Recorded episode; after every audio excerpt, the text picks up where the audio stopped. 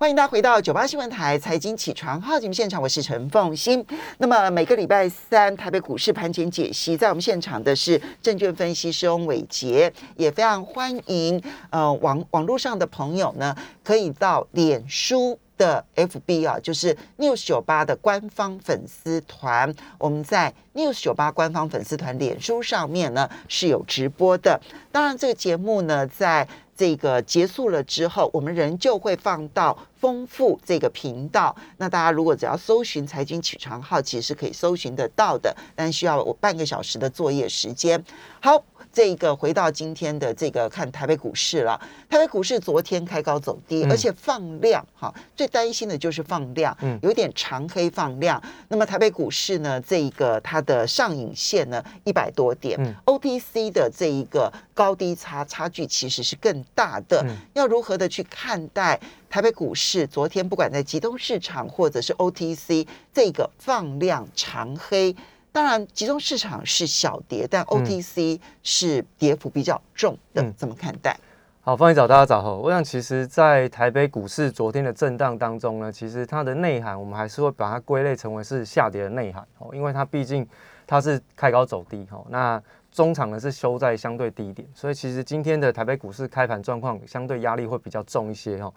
那当然，成交量的部分是我们过去一直在留意的这个重点哦。那成交量昨天是放大来到四千亿，那当然也符合我们过去在这个观察的时候的一个条件的标准哦。那这个四千亿之后呢，到底台北股市还有没有机会能够往上去挑战九月六号的这个高点？基本上，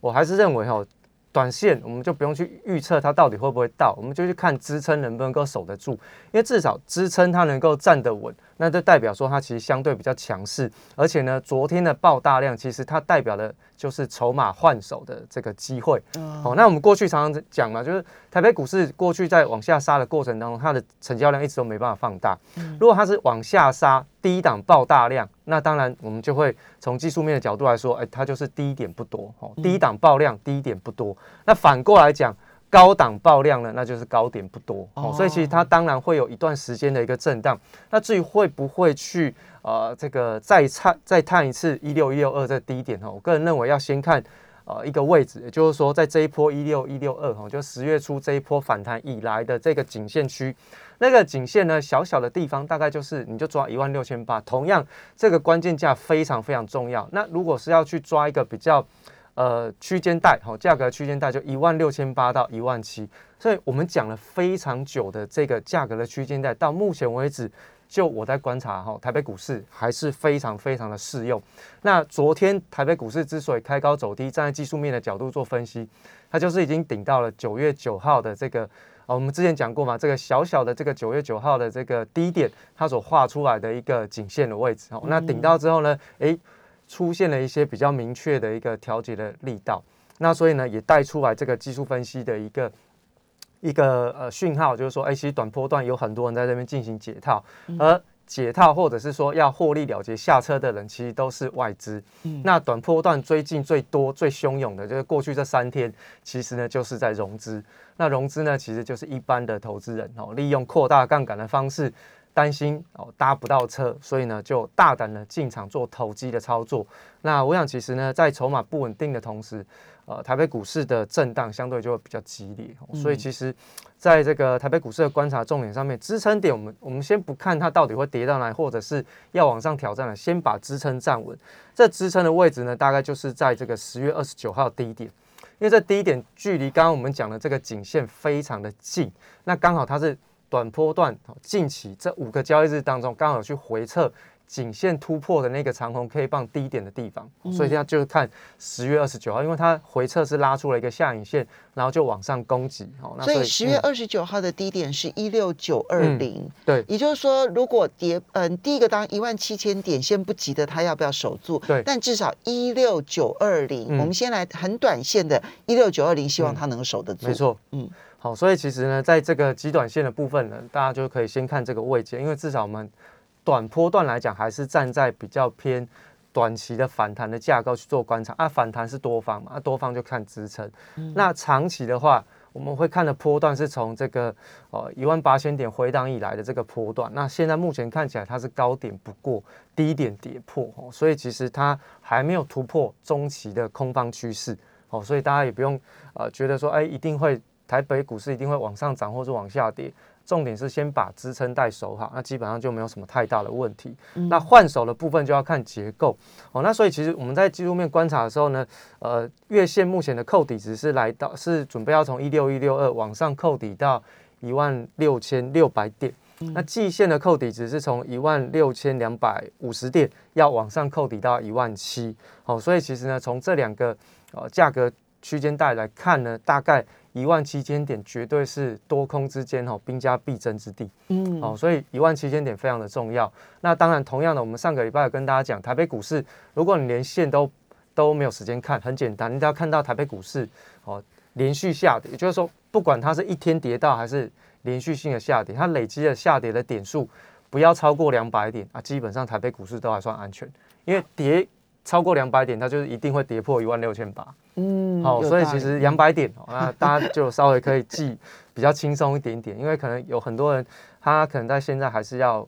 忙碌在工作上面，所以可能他只能匆匆一瞥哦。这几天看一下，台北股市跌几点哦，那可能稍微有个计算，哎，连续这五天可能跌两百点哦，两百点我就稍微心里面的这个警戒性要稍微提高一点。所以极短线一六九二零，希望它守住，那它会维持在一个。相对更强势的整理，对不对？那这个时候就不用担心，那甚至于它可能有机会向上挑战。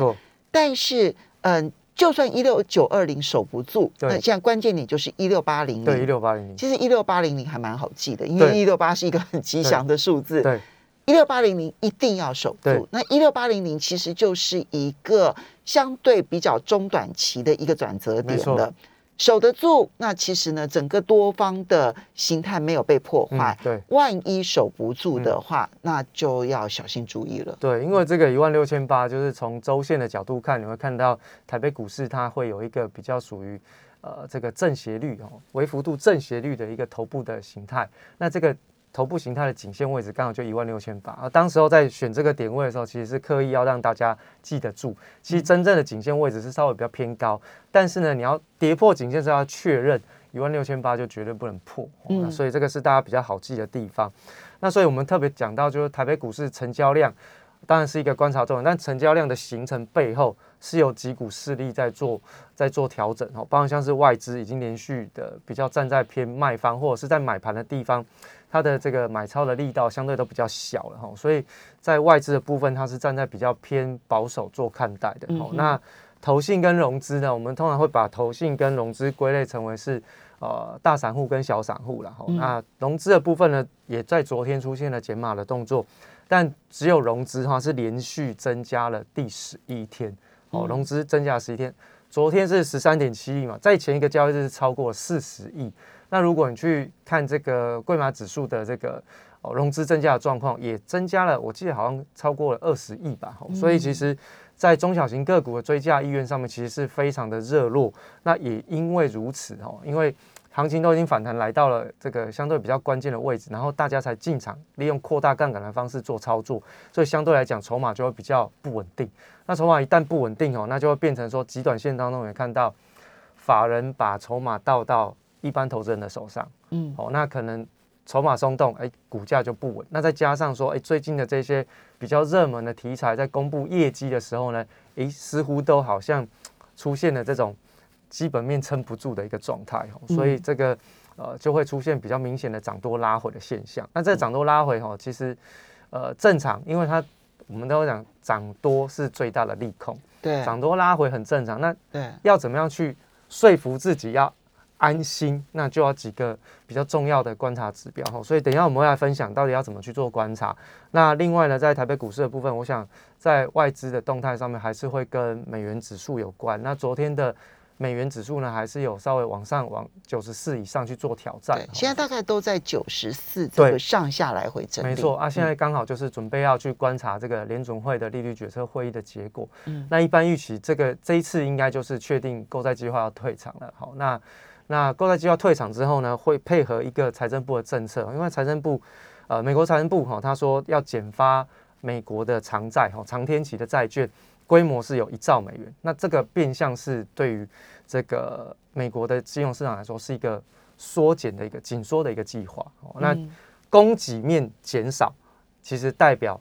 它的价格会往上跑。我说的价格是利率哦，利率，因为市场上在标这个债券的时候，它会是利用利率来进行一个报价，所以当债变少，它反而在利率的部分会往上攀攀升。那也就是说，财政部现在是有计划的把长天期的利率要往上去进行引导哦，所以全呃从美国的一个呃利率政策来看，大概会比较偏紧缩，所以资金流动性可能也会稍微比较紧。那利率决策会议之后。美元的表态就关键哦，因为美元现在在九四这附近做震荡，它能够再往上挺进一阶的话，那么对于美股或者是对于台北股市来讲，都会是形成一个比较大的一个压力。嗯，那外资的这个撤出的情况就会开始又变得比较明显。所以为什么涨到这边来之后，哎，爆大量收藏上影线，其实它不是偶然。嗯，哦，如果你从后面的几个近期的事件的。这个动态去进行观察，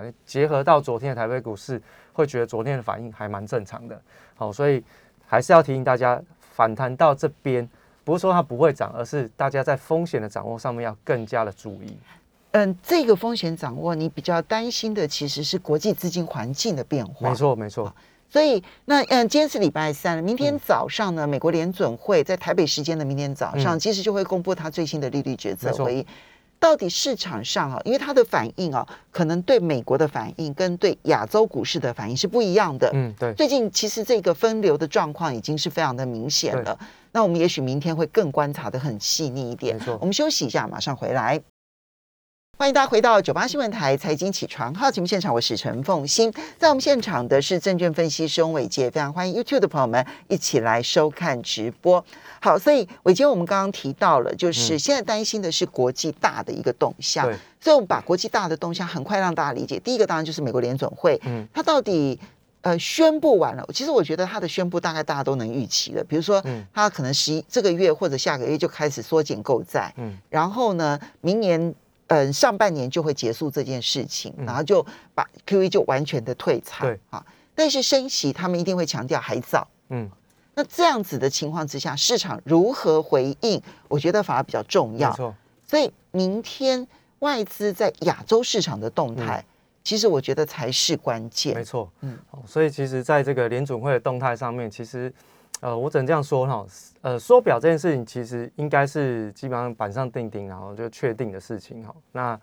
升息的部分哈，那市场上其实预期了很多了哈，什么明年六月升息的几率百分之六十以上，九月份升息高达百分之九十，明年年底前升息两码机会有百分之八十。但大家考虑到一件事情，明年美国有个非常重要的其中选举，好那。启用选举的同时呢，不太可能说要去进行升息哦。其实这种政治环境的影响哦，大家还是要考虑进去，而不是一昧的说，哎，现在通货膨胀很严重哦，这联总会一定要升息。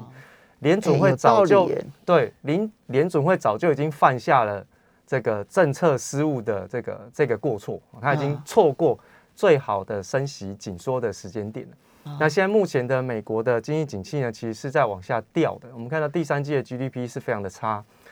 那在呃景气往下掉的同时呢，如果他再去做升息这件事情，其实对美国经济会是一个非常重大的伤害。哦，那可能就会回到一九三零年代的那种。经济大萧条状况，所以你觉得升息不会那么早？我觉得不会啦。现在很多的投资银行判断升息的时间点，可能都是从经济数据出发。没错。但伟杰，你加上了政治因素。没错。嗯，因为有时候哈，经济本来就是我讲这样，不是说有有贬义，但是就是其实经济学就是为政治服务了。哦，那所以联准会的动作当然一定会跟政治扯上关系。那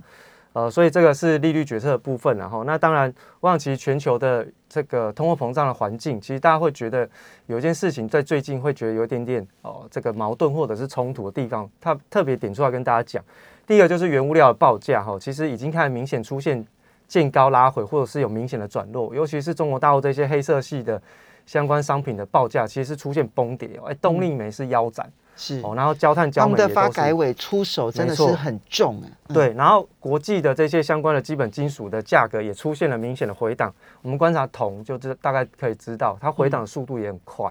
那原油的部分呢，我会跟大家讲，原油是利多不涨，所以现在告诉各位什么，呃，会涨到三位数哈，大家要稍微留意一下，这都是华尔街投行的阴谋哦。为什么会这样说？我想大家应该最近在盘面上应该都看到很多消息，是说美国的这呃，应该说原油的这个库欣哈，库欣就是这个原油的交割地，它的库存其实是已经创下了历来的新低。嗯，库存低对原油的价格来讲，它是一个大利多。嗯，可是按照过去原油的关系，听到库存降低，不用说创下几年新低哦，库存减少，原油就喷出。可是最近这个环境是库存已经即将用完。可是呢，原油价格没有喷出，好，所以其实就出现了利多不涨嘛，好，所以你看到在原物料价格一开始出现了不太上涨，可是为什么全球的央行都非常的担心通货膨胀这件事情？很简单，有几个因素，第一个就是供应链中断，就是塞港的问题，其实它都没有缓解，哦，那可能我想，如果它没有缓解，而且最近加上美国的政府它的一些相关的举措，比如说苛征这个滞留费用。那很多的人都在观察说这件事情其实会让塞港的状况，它没有帮帮助，好像没有帮助，然后呢会增加托运的成本，会造成通货膨胀的一个螺旋持续的增加。难道美国政府不知道？那如果知道，他为什么要做？肯定对他有利，他才会做。那当然，中美之间过去打错的就是中美脱钩嘛。嗯。那美国为什么要让供应链中断这么久？哦，所以就是有助于中美脱钩、供应链重整，符合美国的核心利益。所以用脱钩的方式去看待的话，塞港问题，嗯，就算没有解决，恐怕也会持续相当长的时间。对，现在目前看起来，明年上半年会不会缓解，都都可能是个问题。那第二件事情就是能源的错配，也就是新能源是来不及搭上化石能源的停摆的。哦，那另外就是化石能源已经停止所有的资本支出，才造成这一次。啊，什么电力荒啊，能源能源的这个价格高涨这件事。第三件，劳动力，劳动力是出现了这个战后婴儿潮的这个退休潮，然后再加上这个疫苗施打的部分，也变成是回到职场的一个非常重要的一个关键。嗯，我看到昨天有个国际新闻哦，是说这个美国的有一个地区的一个消防队哈，有九千人拒打拒打疫苗，因为其实就是讲究人权的地方，就是疫苗施打 My Body My Choice。对，那有的人就不要打，那不要打呢？他们就不能上工，不能回去消防队上班。那就因为这件事情，有很有很多消防队的队员为了要挺他们的这个人权这件事情，有大概超过两千位的这个消防员工是进行罢工。嗯，所以其实未来在薪资的部分引引起很多罢工的问题。欧洲现在已经开始，美国的第一季预估在港口啊，或者是这个就是码头工人，或者是在这个铁路工会，可能也会有这个罢工来争取薪资这件事情。所以劳动力会是未来。通货膨胀推升的一个非常重要的一个关键，嗯，哦，因此为什么在大家会觉得说，好像原物料价格好像往下掉，应该就不太需要进行升息或者是紧缩，其实后面还有更大的问题存在。所以伟杰刚刚讲的，就原物料价格可能已经出现了小小的头部，然后可能要进入整理，对，也不用，也不，可是也不能就这样子掉以轻心说。就没有通膨了。其实刚好相反，其他结构性的问题正在发生当中，包括了经济脱钩、供应链重组所产生的成本上升，还有缺工的问题。没错，因为疫苗施打的政策，然后与自由人权的观念的冲突所产生的缺工问题。对，因为这个是这一次很特别，这是联准会上一次和皮书提出来的观察的结果，所以其实大家就稍微把这些新闻稍微串一串，然后。统整一下，就大家知道为什么全世界到底现在会发生这样的结果。那回过头来，到底对台北股市有什么样的影响？重点，这大概是通货膨胀，其实本来就是会伤害经济哈。所以其实对于成本的控管来说，都是厂商的问题。那因此呢，我还是跟大家讲，通货膨胀呢。刚刚我们特别提到塞港问题，所以其实呢，在货柜三雄的部分，我们觉得还是可以稍微留意然后，因为上个礼拜你说可以开始注意货柜三雄，其实这一个礼拜的货柜三雄表现还算也还 OK 哈，对，所以现在目前基本面是不没有改变哈。那呃长龙的部分，我们就留意一下十月二十九号的大量低点啊，阳明也是一样，十月二十九号大量低点，万海稍微比较弱势一点点，大家就看这一次的波段低点是在十月十八号，嗯，那。这一次的这个货柜三雄反弹，其实我们比较担心，这都是在筹码，因为它只要一反弹，马上就有融资筹码介入，那我们就会担心说它反弹的路就会走比较崎岖，所以其实大家还是要稍微注意一下基本面虽然是 OK，但是在价格的风险上面，大家还是要稍微掌握的哈。嗯。那另外呢，刚刚特别提到，呃，最近的中小型电子股哈是涨多了之后呢，震荡非常大啊，怎么去掌握？其实有几个讯号可以让大家做我参考。我们要很快的讲完了，只剩二十秒了。好，第一个是大量低点不破，第二个是跌破五日线就要先出场，第三个就筹码松动。好哦，，就这三个重点。这三个讯号，大量低点不破，然后呢，破五日线要小心注意，然后筹码松动的话也要小心注意。没错。好，时间的关系，刚刚伟杰其实分析的非常的多，提供给大家做参考，非常谢谢大家。